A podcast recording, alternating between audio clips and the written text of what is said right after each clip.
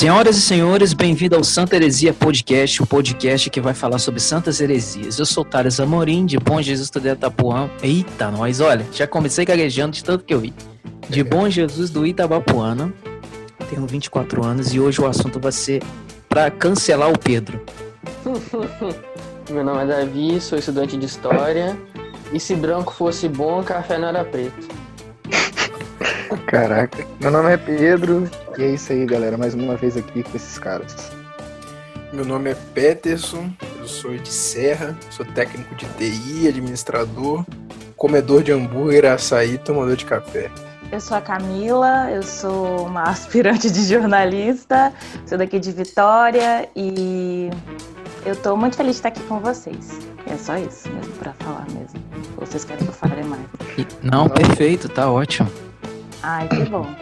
Pode até não, falar tem mais. não. O, o Thales corta depois se ficar. Não, você é tranquilo, a gente tem como editar depois, tem todo o esquema. É, é, pode falar. Ah, então eu nem vou falar, pô. Você vai cortar. É o seguinte, ai ai. Hoje o nosso tema é sobre racismo.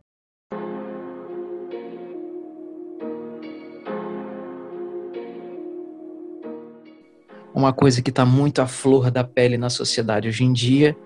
Nós temos alguns acontecimentos recentes que provam isso, e no meio de uma conturbação, digamos assim, uma palavra meio esquisita, social que tem acontecido é, no meio da pandemia. Nós temos alguns relatos e alguns casos no próprio Estados Unidos de violência policial.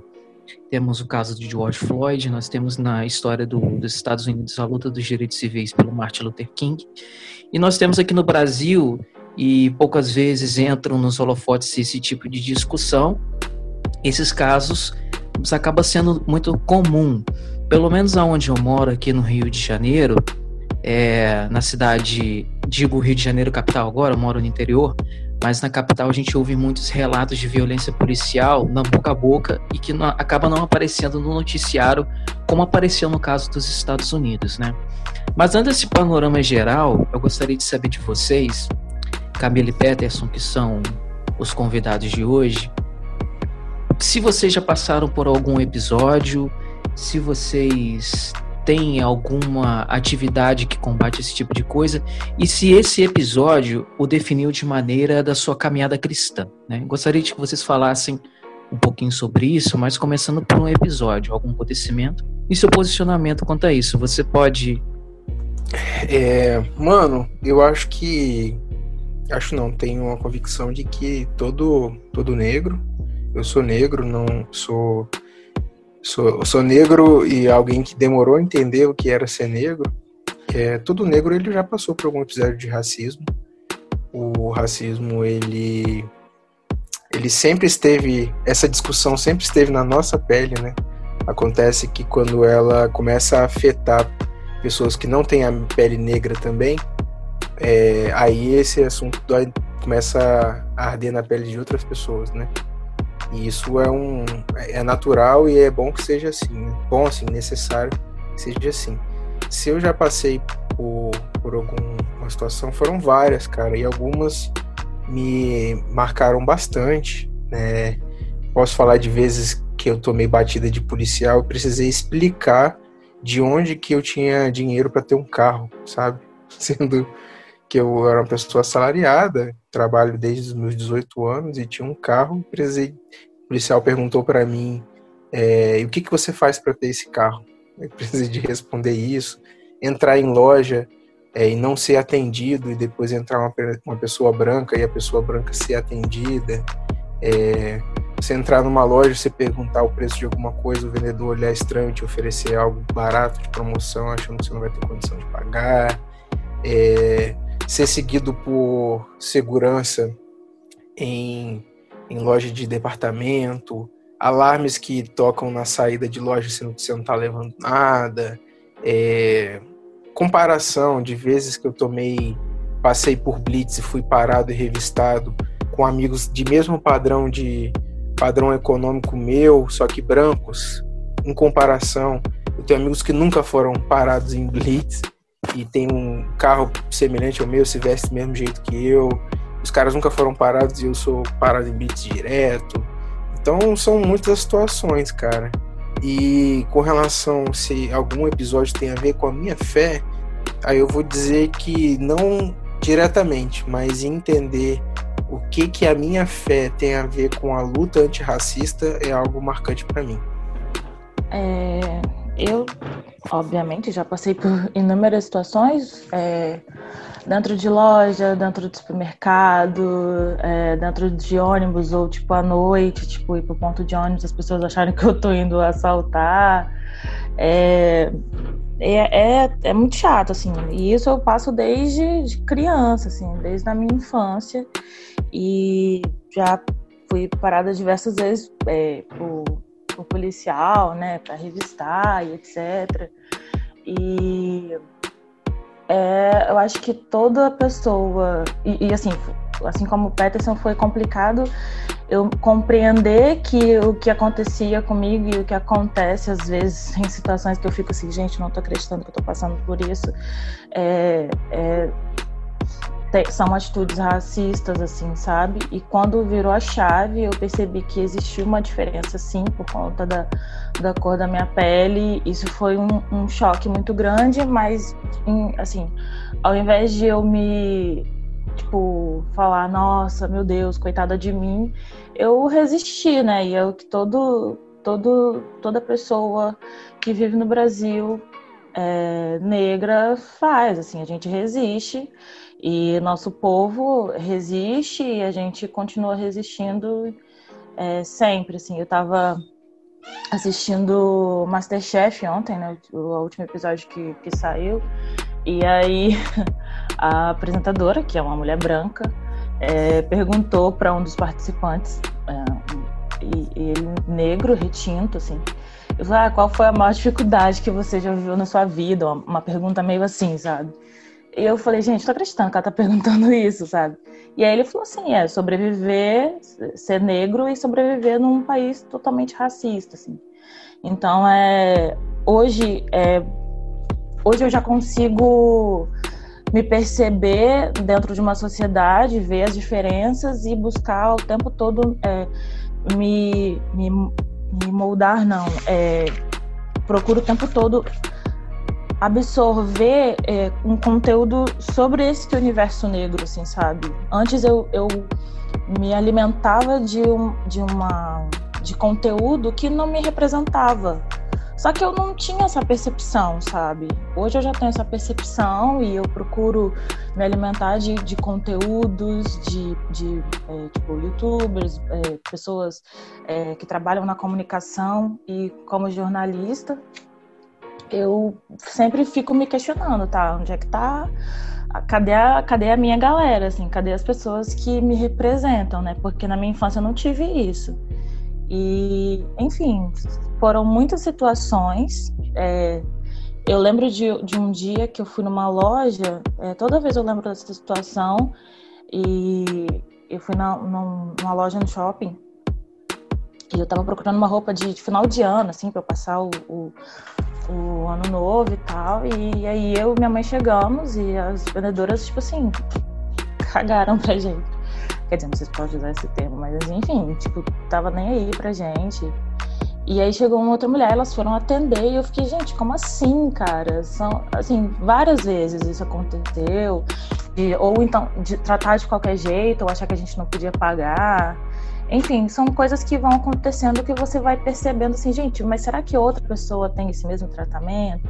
E por que que tá fazendo isso comigo, assim? Uma coisa que eu, que eu volto e meio falo, assim, é...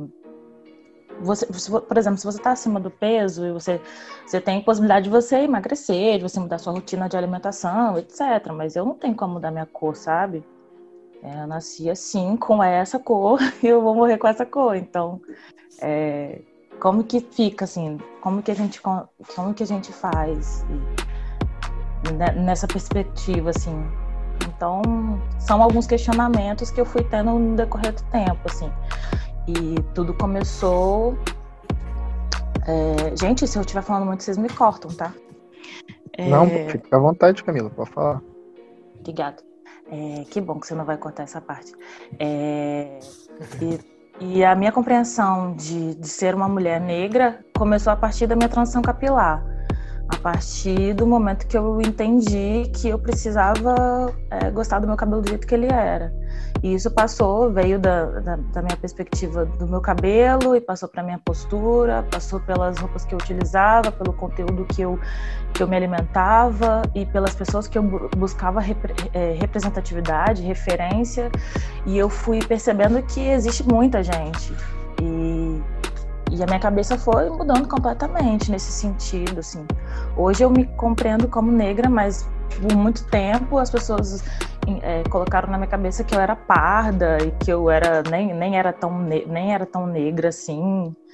Enfim, então isso tudo vai vai foi evoluindo assim, sabe? Tenho ainda muito que aprender e ler e buscar mas acho que quando a gente vive o dia a dia é, na, na, pele, assim, o que, o que, a, o que a sociedade traz pra gente, a gente vai aprendendo na marra, assim, sabe? A continuar resistindo. É, eu não sei se Thales vai fazer mais uma pergunta, mas eu queria perguntar o que vocês, como vocês veem tipo, o posicionamento da igreja em si sobre é, ser contra o racismo, né?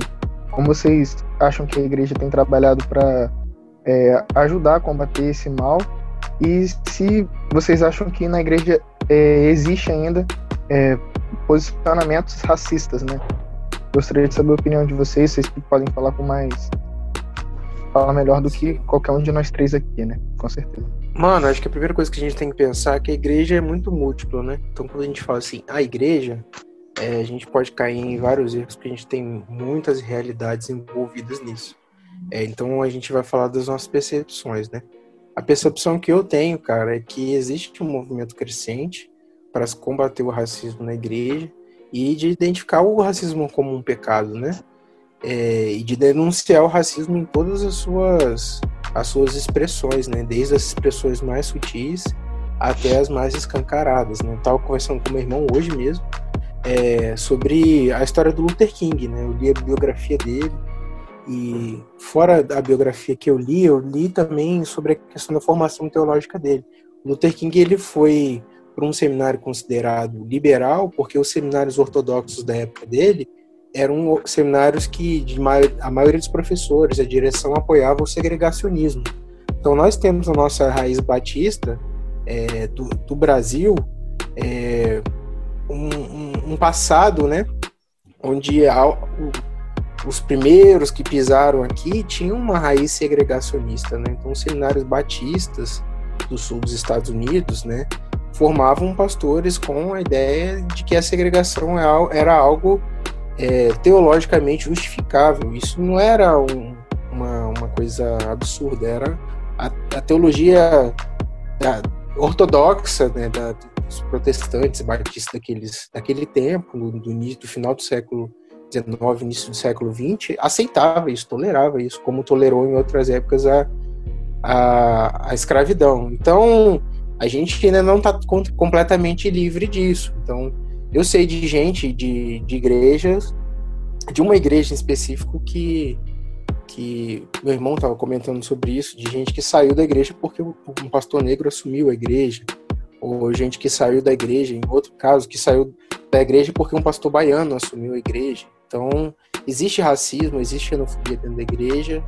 É, com relação ao combate, é, existe muita coisa velada ainda, por questão de, de questões ideológicas. Muita gente acredita que a igreja não deve se envolver na luta antirracista, por ser essa uma questão associada geralmente a igreja, o que para mim é bem estranho, né? Você falar, quando você falar de dignidade de, de do ser humano, é, independente da cor da pele, pessoas assimilarem isso a, a, a, exclusivamente o pensamento de esquerda, né? um problema sério, e demonizarem essa luta antirracismo por essa questão. Isso acontece muito dentro da igreja. Eu já passei por uma situação num evento grande a nível de Brasil, em que uma, uma mesa foi, foi cancelada por conta de um movimento que, ach, que, que defendia que, que uma organização batista não poderia tratar sobre, sobre o antirracismo num, num congresso de jovens, né? então já estive em situações como essas. Então a gente tem tanto pessoas é, conscientes e que trabalham por uma conscientização e que mostram como que o Evangelho de Jesus Cristo e a palavra de Deus é, nos, nos pautam nessa questão com relação ao antirracismo e à dignidade de todas as pessoas, independente da, da sua cor da pele, como também temos pessoas que, que acham que não, que a igreja não tem que se envolver nisso, que isso não tem nada a ver com o evangelho, e que e esse tipo de, de pensamento, né? não, não vamos envolver, é, não precisamos falar isso, e vamos calar qualquer tipo de voz que tente falar sobre isso. Esse é um pensamento que acaba promovendo o racismo, né, cara? Então, a gente tem relações tem, tem, tem diferentes reações e expressões na igreja, tanto positivas quanto negativas. É, eu concordo com, com o Peterson. E eu acho que a gente, acho não, a gente vive em um, um país que é, existe o racismo é, é velado e, e, é uma parada estrutural, né? Então desmistificar alguns posicionamentos, algumas ideias. É, eu acredito que não vai ser de um, de um dia para o outro, mas ao mesmo tempo a gente precisa é, o tempo todo se posicionar, se, se policiar no sentido de desconstruir mesmo, né, algumas, alguma, algumas ideias e tal. E eu acho que, assim, é, é como que eu posso dizer assim? Tô encontrando as palavras para falar direitinho. É... Racismo é pecado, né, velho? E eu tô, e assim, eu tive a oportunidade de participar de algumas, é, de algumas mesas, algumas palestras, é, falando sobre racismo dentro da igreja, e a gente enfrenta isso, sim, eu, eu acredito muito. Eu já conversei com várias pessoas e é, eu acho que é um processo e a gente está caminhando é, para o tempo todo é, falar e conversar e promover mesmo um diálogo. E eu acho que é a base de, de tudo, assim.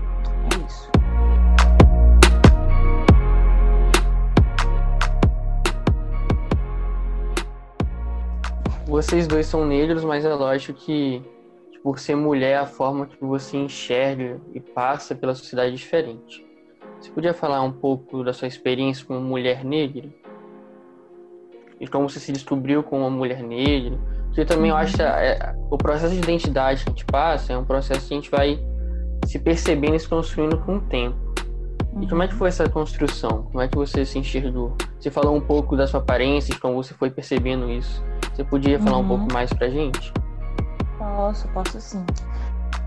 É, a, minha, a minha experiência nesse, nessa, nesse, nesse processo é, vem bem lá da minha infância, né? É, meu cabelo sempre foi um cabelo cacheado e antigamente a gente não tinha essa, esse, esse, esse mundo de opções que a gente tem hoje para cuidar do nosso cabelo, o que, o que, que as nossas, as nossas raízes e tal. E bem pequenininha, assim, eu, eu tinha acho que 11 anos de idade, é uma, uma pessoa da igreja, a mãe dela tinha um salão e tal, e tinha antigamente nas, nas Mensageiras do Rei é, uma ideia que veio assim, porque assim, todas as famílias tinham mais de um ou dois, dois é, tinha dois, três filhos, né? Então, um era mensageiro, um embaixador, então, para ajudar as famílias e tal, a igreja que eu era fez um, um projeto de mãe pai, assim, que eram é, casais sol, é, que não tinham filhos, que meio que adotavam essas crianças para ajudar, né? Porque era muito evento, acampamento e tal, cuidar, enfim. E aí essa, essa menina ela falou assim: ah, eu vou, vou levar você no salão e não sei o quê, cuidar do seu cabelo.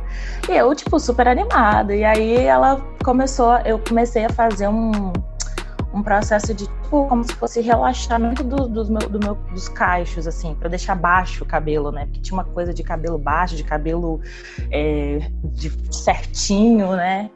E aí, de lá para cá, só ladeira abaixo. Porque eu comecei num processo de, de ser aceita pelas pessoas da igreja, principalmente, porque era o ambiente que eu mais frequentava, igreja e escola. E, e eu comecei a me sentir aceita por, por essas pessoas, não pelo meu cabelo natural, mas por um cabelo quimicamente tratado. E eu não tinha essa ideia de que, tipo assim, isso, aquilo ali não era o meu cabelo e é, eu estava bonita daquele jeito também, mas eu também posso ser, é, ser aceita do jeito que o meu cabelo é natural.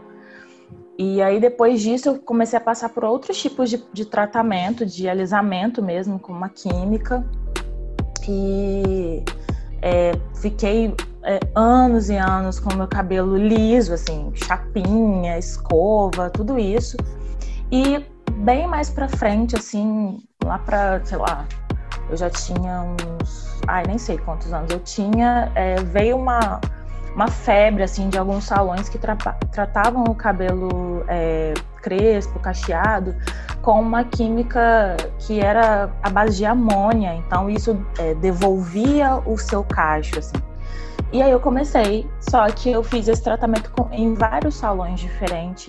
E depois de um tempo eu fui percebendo que eu estava me, aliment, me, alimentando assim de, de pessoas que não, não tinha nada a ver comigo, assim, sempre é, sempre quis estar bem arrumadinha, bem, né, estilosinha. Então, eu sempre gostei de maquiagem, por exemplo, e eu, eu me alimentava de mulheres brancas, de cabelo liso, com a pele totalmente diferente da minha, ou de, de, de produtos que não tinha nada a ver com o meu cabelo. Enfim, então eu, eu comecei a, isso já na fase da adolescência e tal, eu comecei a me questionar, assim, pai, onde é que estão essas, essas pessoas que têm o cabelo parecido com o meu, que têm esse estilo parecido com o meu?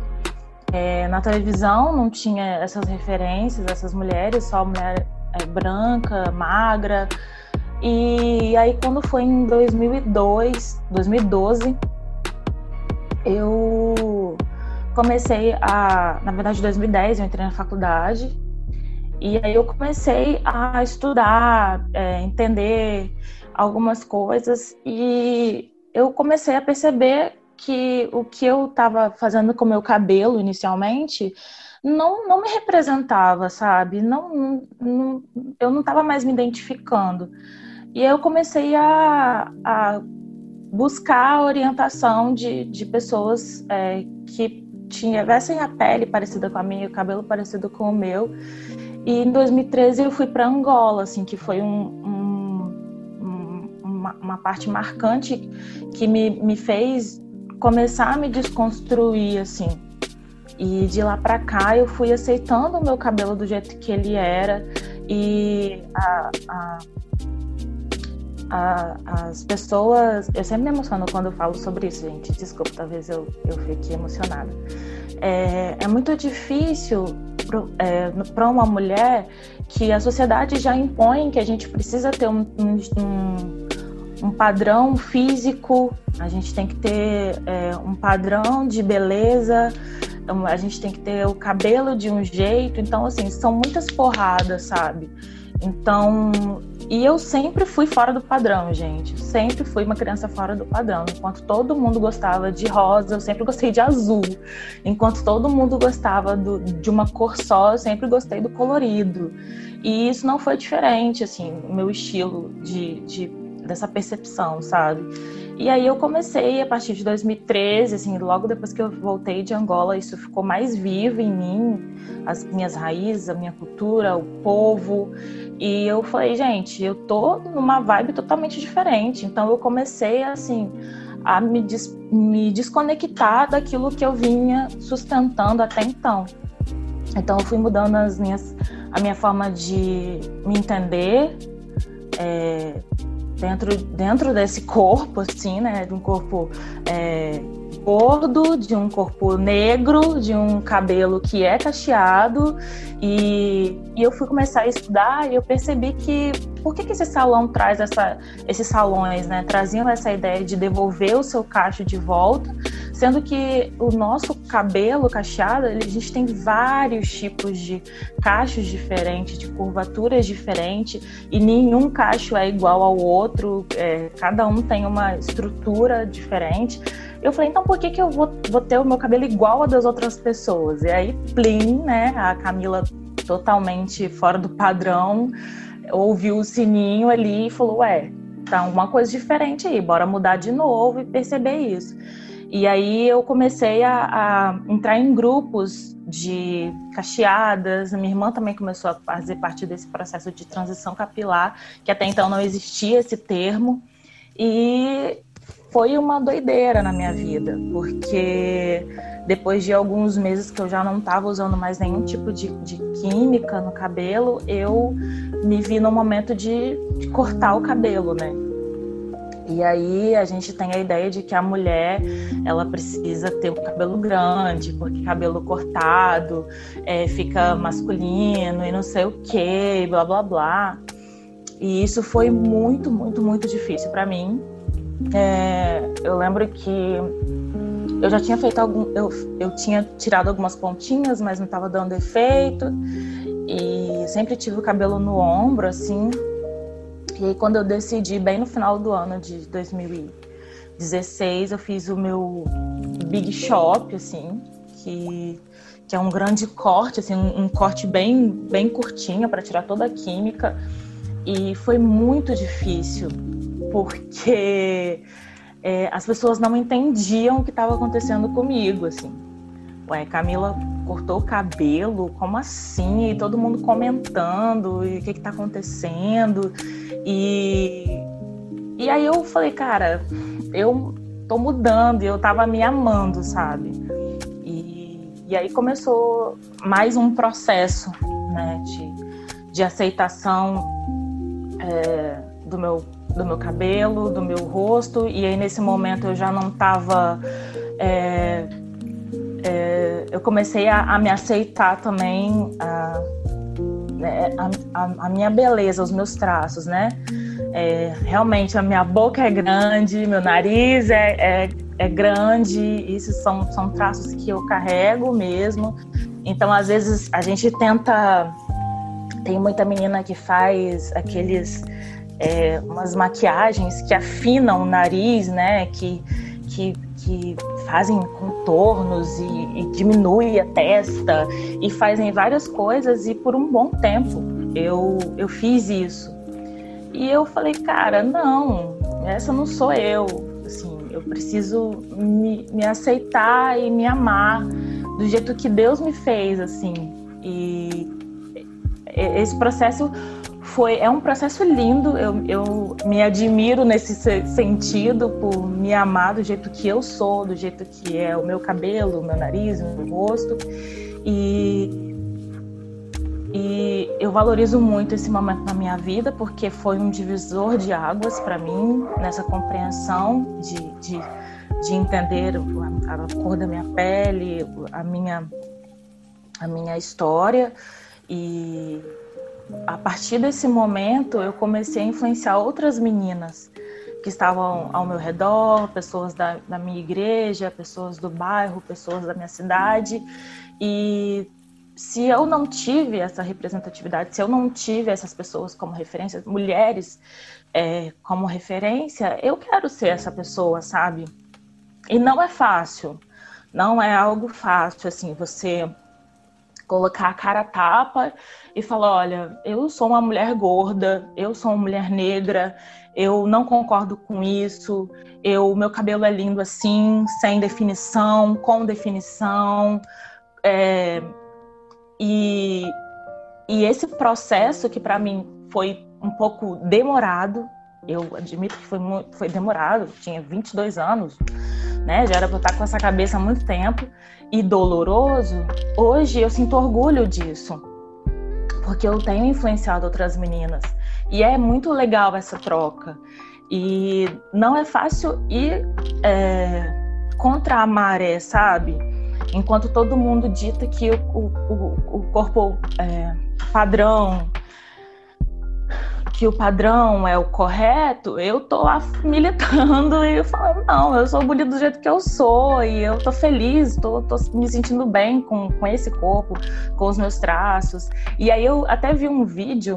É, de uma menina, ela fez um videozinho, uma musiquinha, falando que ela era é, zoada na escola porque ela tinha é, nariz grande, boca grande, e agora geral, as mulheres estão enlouquecidas, fazendo preenchimento labial, fazendo é, isso e aquilo, procedimentos estéticos. E eu falei, olha só como é o mundo, como o mundo gira, né? Porque antigamente eu era zoada demais por causa é, dos meus traços. E hoje as pessoas ficam aí fazendo procedimento estético para alcançar isso. E, e assim, ser mulher é difícil, velho. Nosso Deus, tem misericórdia, Jesus. Vai quebrando todo embaraço, porque não é fácil, não. Mas a gente está aí e eu, eu tô muito feliz de, de, de, hoje ter essa visão, essa, essa perspectiva da, do mundo, das coisas. E não, não é fácil, mas eu, eu, eu vou, vou tentando, vou tentando e vou incentivando e vou levantando outras mulheres. Incentivei várias meninas a passarem sim pelo processo de transição capilar.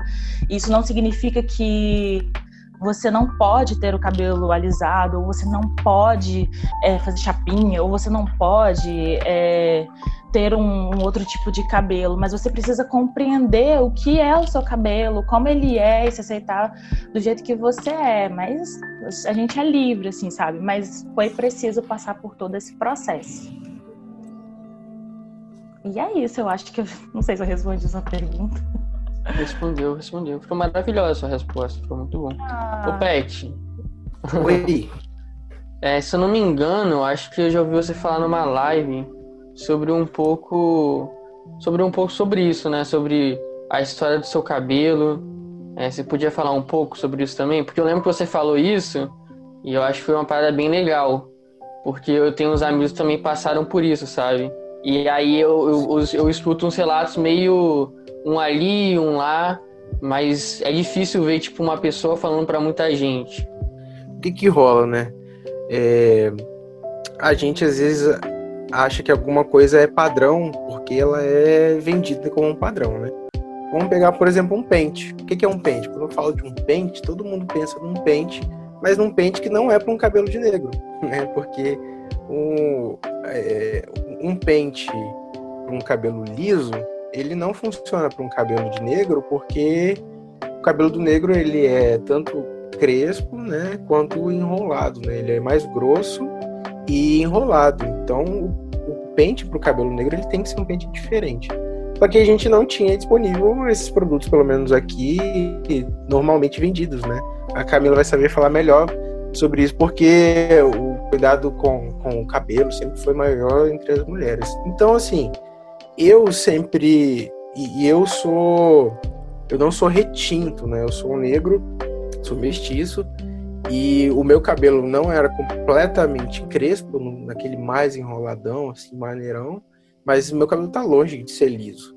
É, só que, tipo, as minhas referências, tanto pelo, pelo o padrão do mercado, tanto quanto também pelos meus amigos, né, que eram a maioria é, brancos, meus colegas, eu estudava em escola particular, então a, a classe só tinha eu, dos, dos homens, dos meninos. Eram eu e mais três meninos negros, assim, o resto era galera branca, né? Pardo, olhe lá. E assim, eu sempre tive uma crise muito grande com o meu cabelo, porque meu cabelo, eu tentava usar o meu cabelo, deixar o meu cabelo como se ele fosse um cabelo de branco, né? Então, Aí tinha as modinhas lá de, criança, de adolescente, e nada, meu cabelo nunca encaixava naquilo. Até entender, cara. Eu lembro de primeira, da primeira vez, assim, já depois de adulto, de eu ver um pente garfo. Né? E aí, um amigo meu apresentou um pente garfo, que era um pente para cabelo crespo, né? Cabelo crespo enrolado. Porque aí você lava o seu cabelo, você passa o creme e você arruma ele com um pente que é tipo um garfo. Aí eu falei, caraca, bicho, eu queria ter conhecido um pente desse quando eu era moleque, entendeu? E, pô, parece um negócio besta, Mas não, cara, porque para todo mundo, de alguma forma, o cabelo vai simbolizar alguma coisa, a forma como você corta o cabelo, como você arruma ele, seja ele muito arrumado ou muito desarrumado. A gente, a gente gosta de usar essas coisas, né, para simbolizar né, alguma coisa, simbolizar um tipo de cuidado, um cuidado com aparências. Só que ao, ao negro, ao preto, isso, isso é negado, né? E na minha geração, mais do que hoje, né? Hoje, graças a Deus, tem, tem as pessoas têm mais acesso né, a esse tipo de produto e se valoriza hoje, né? O cabelo black, é, as barbearias também já já tem várias barbearias onde os caras se especializam em cortar cabelo cabelo de negro, cabelo crespo, cabelo cacheado para um homem e não só o cortezinho que é o padrão para o cara que tem um cabelo liso ou encaracolado, é, mais fino, que não é uma característica de que tem quem, de quem geralmente tem a pele negra. Então, é, e eu comecei a raspar a cabeça exatamente por causa disso, né? E até hoje, cara, ainda raspo a cabeça porque é, não, assim, entre entre como não, não tinha produtos e eu não, não, não, tinha nenhuma referência, então vou logo raspar a cabeça. E aí tô raspando a cabeça até hoje por causa desse costume. É, eu, eu tava na barbearia e tal, aí um cara tava cortando o cabelo do lado, aí ele falou assim, não, pode cortar baixinho e tal, porque preto tem, quem tem cabelo ruim, preto tem, tem que cortar o cabelo baixinho mesmo. O cara mandou essa fita do meu lado. E o barbeiro era um barbeiro é, negro com cabelo, tipo, uns dreadzinhos assim. Aí o barbeiro falou assim: não, nem sempre, cara. E aí eu achei isso legal, né? Porque, é, de fato, cara, os produtos, o cabelo bonito que é vendido na, na, nas propagandas, né? Quem, quem, quem, o bonito da novela, o bonito da malhação, o bonito do filme, nunca passa pela, pela estética do negro, né? Agora está mudando, começando a mudar, graças a Deus. Verdade, é... você falou. Eu acho que, que antigamente a gente não tinha essa, essa, essa a questão dos produtos, por exemplo, para a gente cuidar do nosso cabelo do jeito que ele merece, sabe? Hoje a gente tem linhas e linhas próprias para o nosso cabelo, então é, Sim. isso valoriza muito mais, assim. Eu tava vendo até, tava até conversando com a minha irmã isso, porque é, a, gente antigamente não tinha, tipo, sei lá, tinha uma ou duas marcas que falavam que era por um cabelo cacheado, mas quando a gente usava ficava horrível no nosso cabelo. E hoje a gente tem uma, nossa, uma, uma imensidão de produtos, de linhas, é, de, de, produtos e a gente também tem, a gente foi redescobrindo como utilizar o nosso cabelo, né? Não vem, não é só isso ir no salão e raspar o cabelo. É, meu irmão, por exemplo, ele tem cabelo cacheado, ele sempre, a gente estava conversando sobre isso, ele sempre cortava o cabelo assim bem baixinho, passava máquina e tal. E hoje o cabelo do meu irmão é maior que o meu, porque ele cuida, ele hidrata, ele deixou o cabelo dele crescer e, e assim, é, é lindo o cabelo dele, o cabelo Sim. da minha irmã também. E a gente, a, a gente tava vendo um vídeo é, que tava assim, é, namorar com uma, uma, uma, uma, negra é saber que cada dia ela tá com um cabelo diferente. Porque a gente tem uma, uma imensidão de tipo de estilo diferente. Então, uma hora a gente tá de trança, uma hora a gente tá de cabelo escovado, daqui a pouco a gente tira, a gente coloca um aplique, a gente coloca esse e, e essas, é, essas, esses produtos, esses estilos, essas ideias diferentes, isso vai nos dando mais uma força para a gente continuar é, cuidando do nosso cabelo e, e, e mostrando para as outras pessoas o quão bonito é, sabe?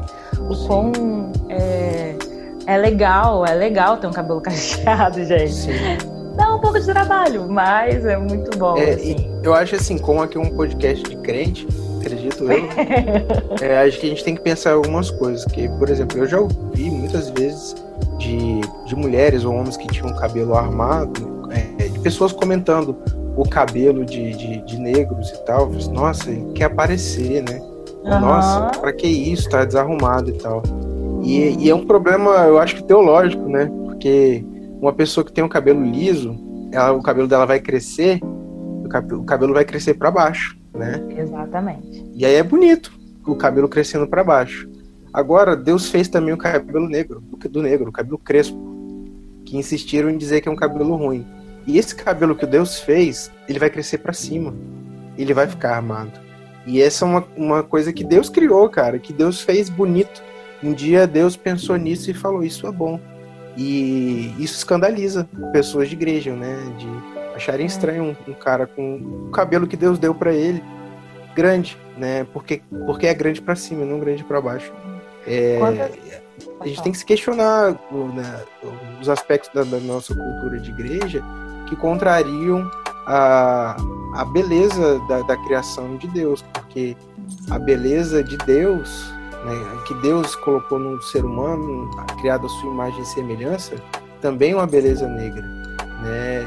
O, o nariz largo, a boca grossa, o cabelo crespo que cresce para cima, enrolado e armado, isso é bonito. Isso nasceu, isso foi feito intencionalmente pelas mãos do Criador. É, e a beleza, ela dentro da igreja, ela não pode ser considerada uma beleza branca, né?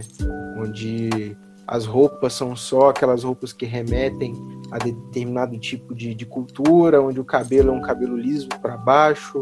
É, não, cara, a gente está no Brasil, a gente tem diversidade de cultura, então é, a gente não pode se escandalizar quando um negro deixa seu cabelo natural e esse natural é um cabelo armadão, bonitão, sacou?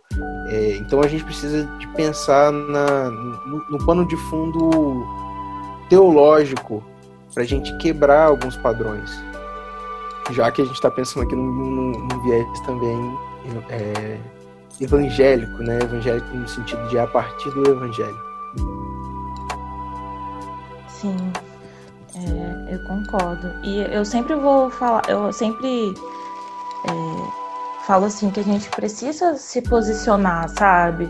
É, eu acho que o diálogo, a conversa, momentos como esse que a gente está passando aqui, que a gente está vivendo aqui, é um ótimo momento, uma ótima opção para a gente poder é, mostrar para as pessoas isso, sabe? E eu acho que isso é super importante, gente.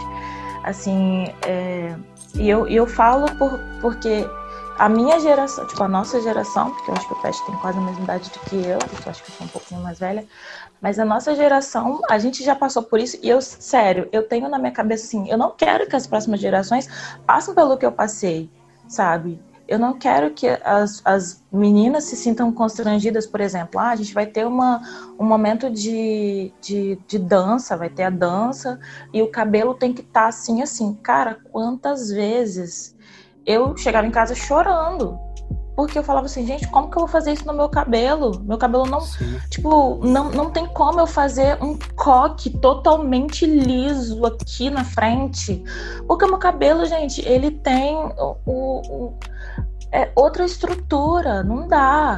Como que eu vou, vou me apresentar com cabelo solto? Só que se o meu cabelo ficar solto e ele secar, ele vai ficar alto, porque ele vai, vai para cima. O meu cabelo ele não, não vai ficar baixo, ele vai ficar é, molhado, ele tem uma estrutura, ele seco, ele tem outra estrutura. E quantas vezes eu tinha que prender o meu cabelo, porque as pessoas não aceitavam o meu cabelo. Falavam que, tipo assim, por exemplo, ah, todo, todo. Ué, nossa, mas você vai se apresentar assim? Gente, é, vocês não têm noção. É muito torturante isso. Para uma criança de, sei lá, 8 anos de idade, isso é traumático. Então, assim, eu não quero que, que os meus filhos em nome de Jesus, Jesus, me ajuda a ter um filho aí, Jesus, me ajuda, manda o varão, Senhor, para acabar. eu não quero que os meus filhos, eles tenham, eles ouçam isso, sabe? Eu não quero que, que, eles, que eles passem por essas situações. Obviamente, é, eles vão é, sofrer também, né? Nascerem negros e tal, mas existem coisas que podem ser evitadas e eu quero fazer parte dessa galera que tá cooperando para que essas coisas não aconteçam mais, sabe? E então, para mim é sempre importante a conversa, a explicação, a, a, o incentivo, sabe? É, e, e, e é, passar isso, assim, sabe? Se existe uma coisa que eu quero passar, é isso, assim, passar para as pessoas. Olha, isso aqui é assim, isso aqui é desse jeito, vamos fazer assim, talvez assim fique melhor e estreitar mais essa, essa ideia, assim, sabe? E, e passar para os filhos e, e, e, assim sucessivamente.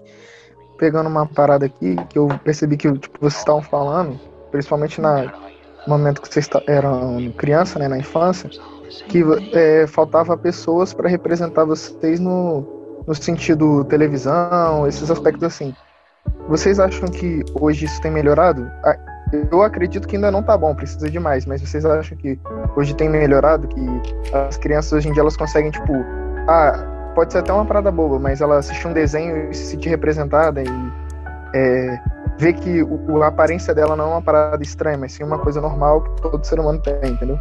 Não, não sei se vocês entenderam a minha pergunta. Não, eu só queria reforçar a pergunta e eu queria saber até que ponto vocês acham que isso é feito de uma forma com, com uma ideia de capitalização e até que ponto vocês acham que isso é feito de uma maneira de conscientização.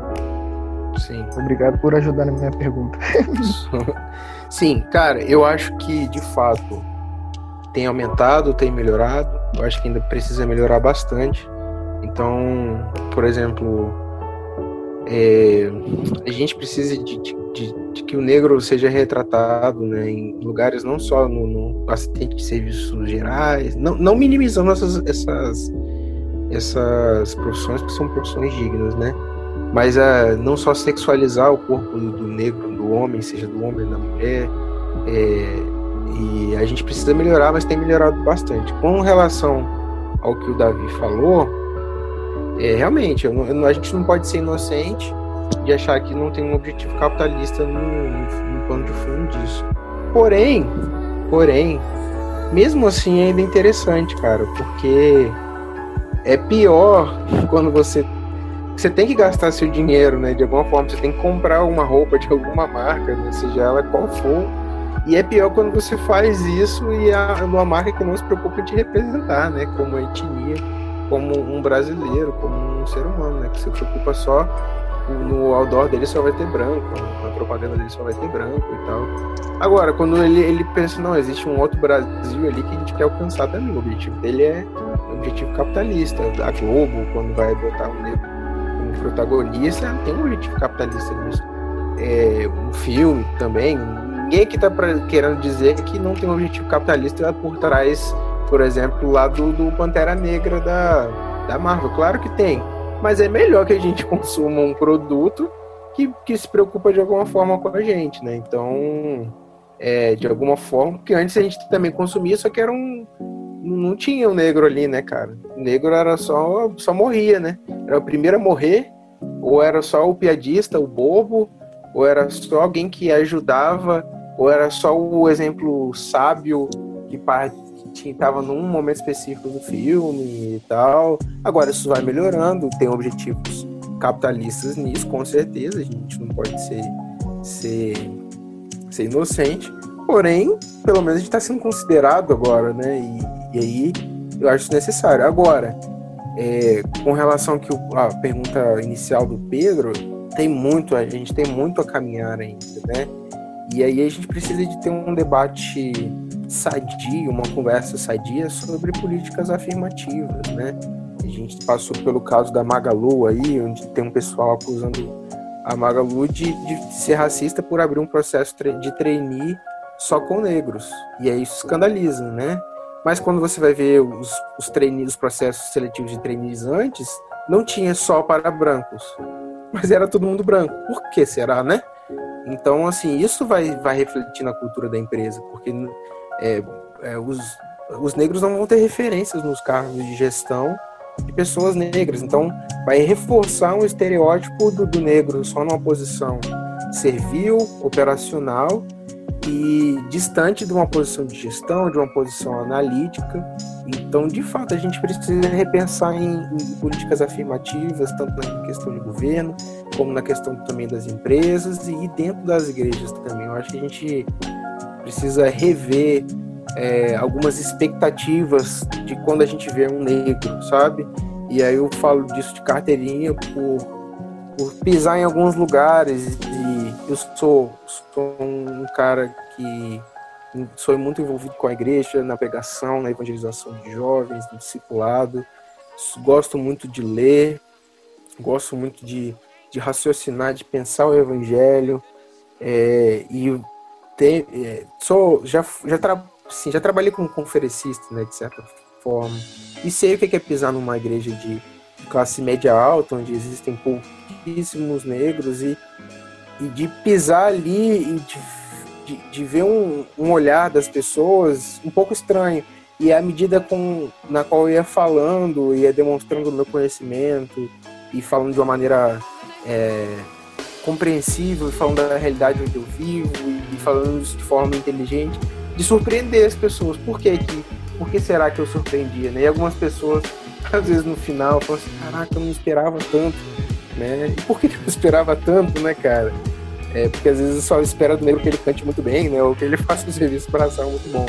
É, mas não, a gente precisa de mais figura de negros em posições de, de, de, gestão, de liderança, de análise e também dentro da igreja a gente tem que incentivar. Pensando isso tanto para negros como, como, também para mulheres, né?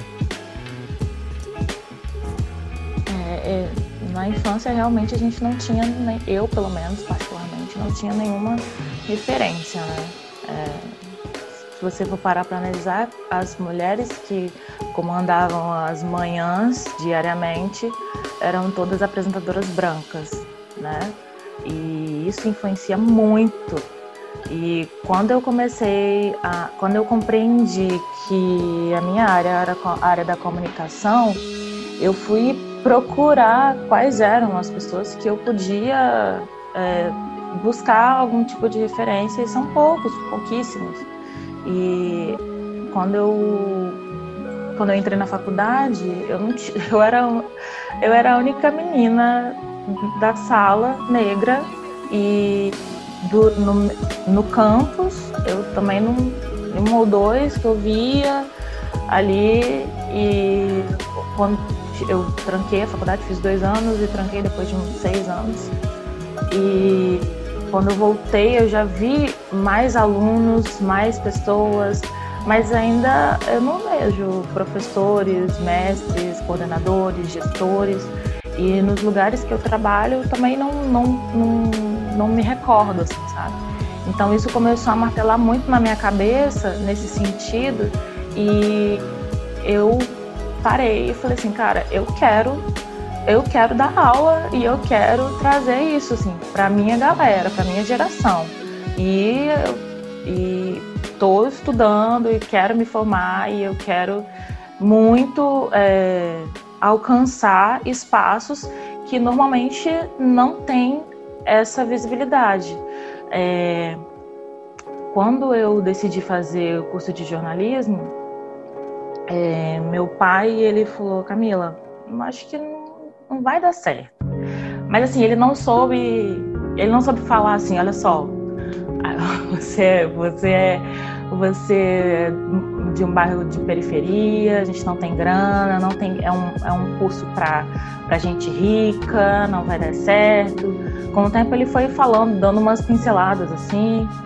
Minha mãe ficava meio assim e tal, e assim, eu dou o meu gás, para trabalhar, para ganhar dinheiro, para vender alguma coisa por fora, para fazer alguma coisa, para pagar, para ir, porque eu acredito muito, muito, muito que é, vale a pena é, ter uma, uma, uma, mulher negra dentro da comunicação, principalmente aqui no nosso estado. Então, eu almejo isso. Né? Se eu vou conseguir, não sei, mas eu tenho estudado e eu quero sim é, ser uma referência, sabe? De comunicação, de, uma, de um profissional. E eu quero, mesmo que essa porcentagem de homens, mulheres negras dentro dessa área da comunicação, da televisão, da, dessa, toda essa parte de marketing, publicidade, seja pouca, seja baixa, eu quero fazer parte disso, assim, e quero tentar mudar esse cenário, assim, de alguma forma.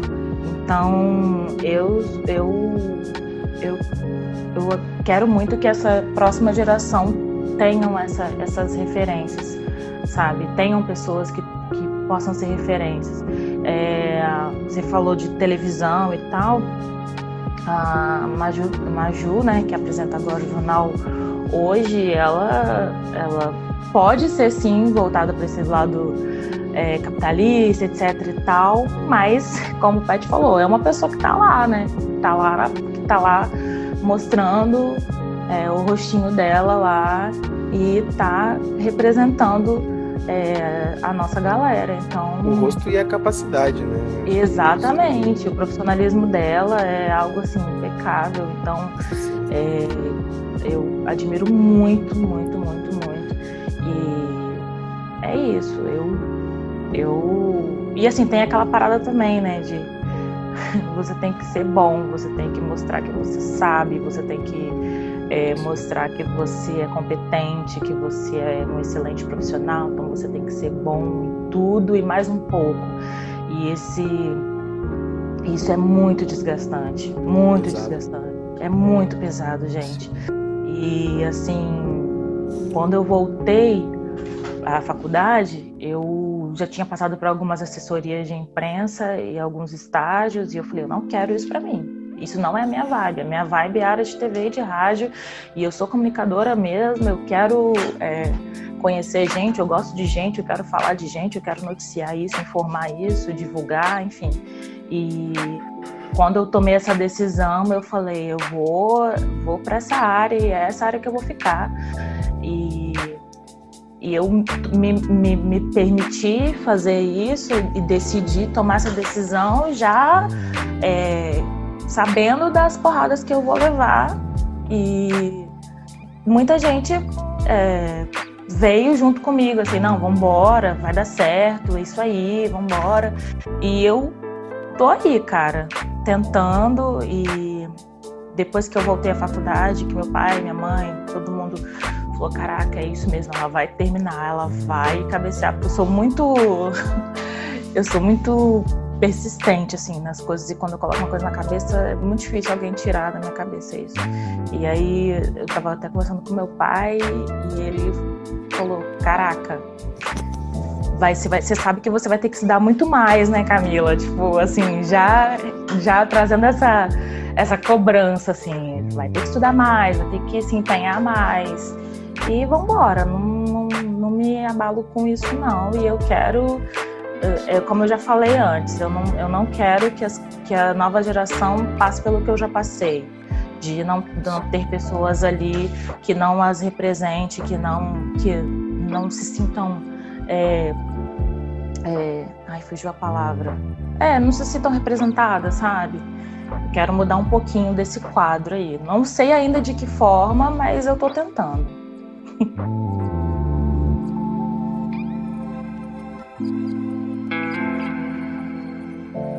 Mas em relação a um comentário que o Peterson fez muito bom, em relação às políticas afirmativas, né? Aqui no Brasil a gente tem dados do IBGE que diz que os negros são assassinados três vezes mais do que jovens brancos, jovens negros, né?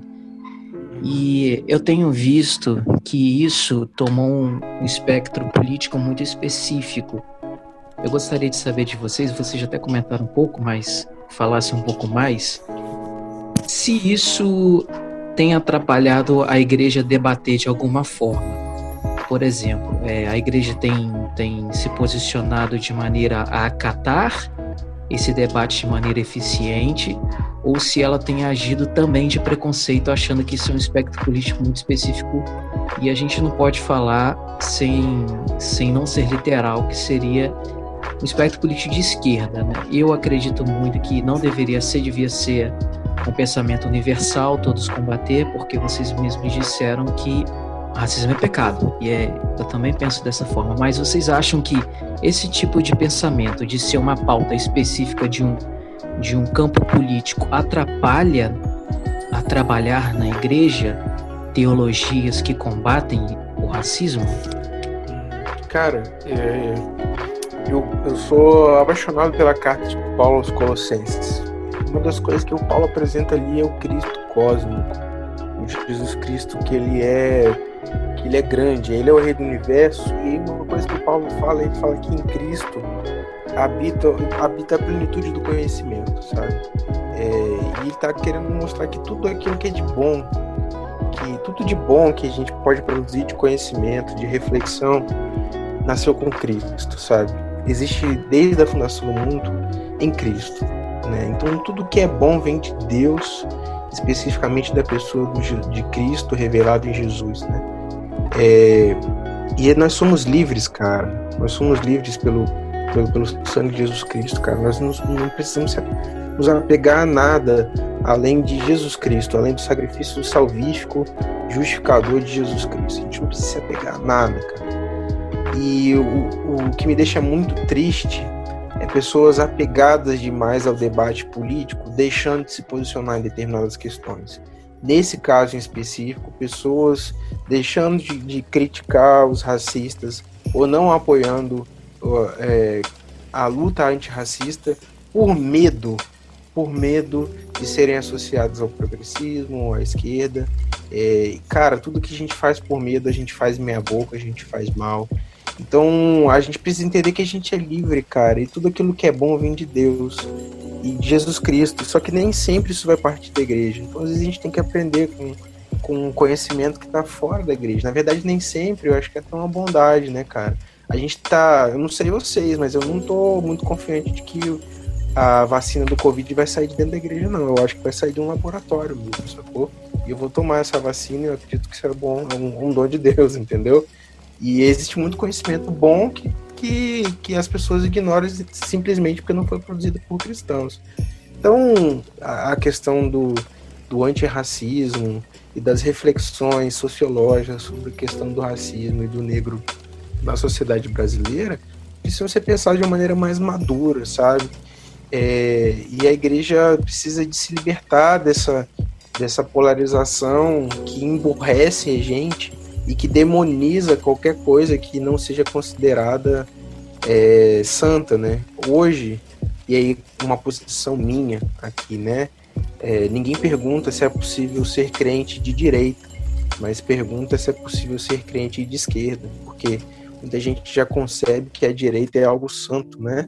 Isso precisa ser questionado. Então há uma demonização de qualquer coisa, de qualquer discussão, de qualquer de qualquer questão que, que geralmente é promovida é, ou que faz parte da militância de esquerda, há uma demonização de qualquer tipo de debate que, que perpassa por essas questões, inclusive a do racismo. Então a gente precisa se libertar disso é, e precisa se libertar para ontem, sabe? E aí nisso eu acho que a gente está tá bem fraco ainda como igreja num contexto geral, sabe? Pessoas têm medo de falar sobre racismo porque acham é, que isso está limitado a determinado espectro político. Isso é um grande problema.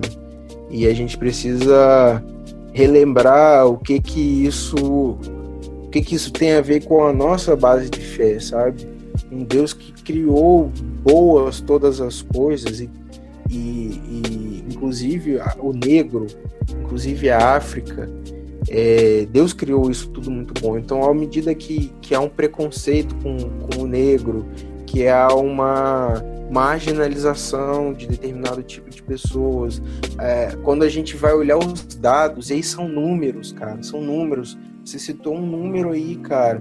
Se a gente for ver também cargos de gestão, se a gente for ver que cargos na, na política, a gente vai ver que os, os negros não estão é, na mesma proporção que estão na sociedade como população, não estão nos cargos de gestão não estão nas posições de destaque, não estão na política, mas estão numa, proporção ainda maior no número de mortes, ainda maior no número de, de analfabetos, ainda maior no número de, de, de, desempregados. Ou seja, existe uma realidade que os números comprovam. Né? Então existe uma realidade social que é, é palpável, né? E a gente, como sal da terra e luz do mundo, pessoas responsáveis por manifestar o reino de Deus no tempo presente, precisamos olhar para esses dados com responsabilidade e não termos medo de nos posicionarmos é, com a, essa questão de associação. Jesus não teve medo de. E aí eu não estou querendo fazer um, um, paralelo completo, né? Jesus não teve medo de conversar com prostituta Jesus não teve medo de, de conversar com um publicano. Jesus não teve medo de tocar no leproso. Por que, que a gente vai ter medo de tocar em algumas questões só para evitar a possibilidade de sermos associados com um determinado grupo político, né? É, na verdade, por que, que Jesus, Jesus inverte a lógica, né? A lógica do, do da religião judaica era que quando alguém tocava num leproso, é, ele, ele se tornava impuro. Só que Jesus toca o leproso e o, le, o leproso se torna puro. Né? Então a gente precisa de, como igreja, se existem questões que estão muito nebulosas ou que foram prostituídas por movimentos políticos, a gente tem que tocar nessas questões com um olhar de Deus, né, com um olhar do Evangelho, para que então essas, essas questões sejam purificadas, sejam tenham a luz de Cristo brilhando ali, e não fazer o contrário, tapar o sol com a peneira e se afastar de qualquer tipo de questão, com medo de que haja uma associação é, política né, nessa questão. Claro que a gente deve ter sempre se avaliar, né, o quanto que às vezes a gente não está deixando as nossas paixões políticas mediarem as nossas relações, sendo que as nossas relações têm que ser mediadas pelo Cristo. Né? A gente tem sempre se questionar com relação a isso, mas se questionar a partir da graça e não do medo, né, mano? Então eu acho que a gente precisa caminhar melhor nisso como igreja, e nisso eu acho que a igreja está bastante atrasada. Concordo com tudo que o Peterson falou. Pet é meu pastor e nada me faltará. Obrigada. Qual é, qual é? Sim, sim. É que esse dado eu tirei do censo do IBGE de 2019 e que eles trouxe, eles, ele trouxe as estatísticas, né, de violência, violência contra minorias, violência contra sim. os negros. Ele trouxe também estatísticas até que você mesmo comentou a respeito do, dos cargos, cargos públicos, cargos de de, de administração, de gestão, e eu achei muito interessante é, o, os números e os dados que eles trouxeram lá, porque eu acho que por esse lado a gente precisa colocar o pé no chão e sentir esse choque Sim. de cultura para a gente poder debater isso de forma eficiente na igreja. Mano, eu sou concursado, eu sou concursado, trabalho na empresa pública e eu olho para os meus colegas, meus colegas é, concursados, e eu não. Nem todo mundo. Tem menos gente da minha cor, né? Assim, tem pouca gente da minha cor entre os concursados. Agora, quando eu olho para a empresa de limpeza, é, que são contratados e que têm salários bem mais baixos, lá quase todo mundo é negro, né? Então, esses dias eu vi uma criança. Olha como é que o racismo tá na minha cabeça, né? Eu vi uma criança num sinal, uma criança num sinal pedindo ou vendendo sempre algo que, que mexe muito comigo Sempre, mano. É uma coisa que corta meu coração todo dia quando eu paro no sinal. Aí eu vi, era uma criança branca com olho claro. Aquilo me espantou mais do que quando era uma criança negra, porque eu tô um pouco mais acostumado com a criança negra no sinal do que com a criança branca. Eu não sei se vocês lembram de um programa do Rodrigo Faro, onde eles, eles tinham lá um mendigo, é, mendigo modelo, que aí os caras estavam tirando o cara da rua porque ele era um cara branco de olho de olho claro, que tinha pinta de modelo. Aí algumas pessoas ficaram surpresas, né? Porque como é que pode um cara branco, modelo, tão bonito assim, sendo desperdiçado na rua? Olha o racismo aí sendo mostrado, né, cara? Então, tem várias questões que a gente precisa lançar à luz, seja com dados, né, seja com exemplos práticos do cotidiano, para pensar, olha, a vontade de Deus não tem se cumprido assim na terra como no céu. E nós oramos, Deus, que se cumpra a tua vontade assim na terra como no céu. Então esse é um desejo que nós exprimimos no nosso coração. Quando a gente vê que essa realidade ainda precisa melhorar, gente, essa oração ela tem que ser algo impulsionador no nosso dia a dia para que a gente olhe a questão do racismo com o olhar de Deus e se entristeça, né? E se entristeça pelo nosso pecado, pelo racismo que está na estrutura da sociedade e que também se sinta motivado a mudar essa situação nos espaços onde a gente tem a, a, a nossa autonomia, né? Então, a gente precisa ser mais maduro nesse tipo de, de conversa, mano.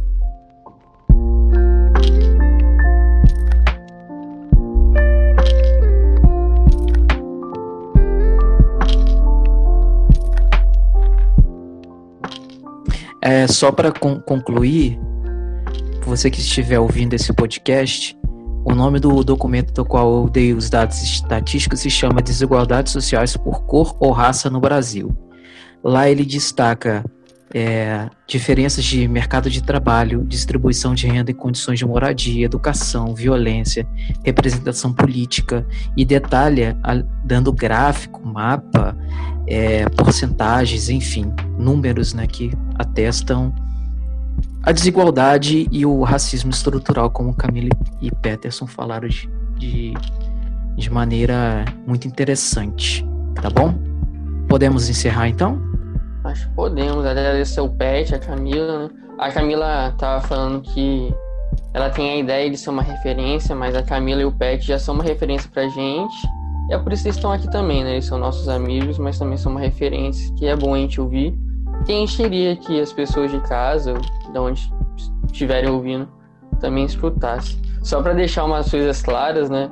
É, nosso podcast é contra fake news e foi muito bom o Thales se os dados. A gente acredita que cotas raciais são importantes. Nós não acreditamos em racismo reverso. E nós acreditamos que vidas negras importam.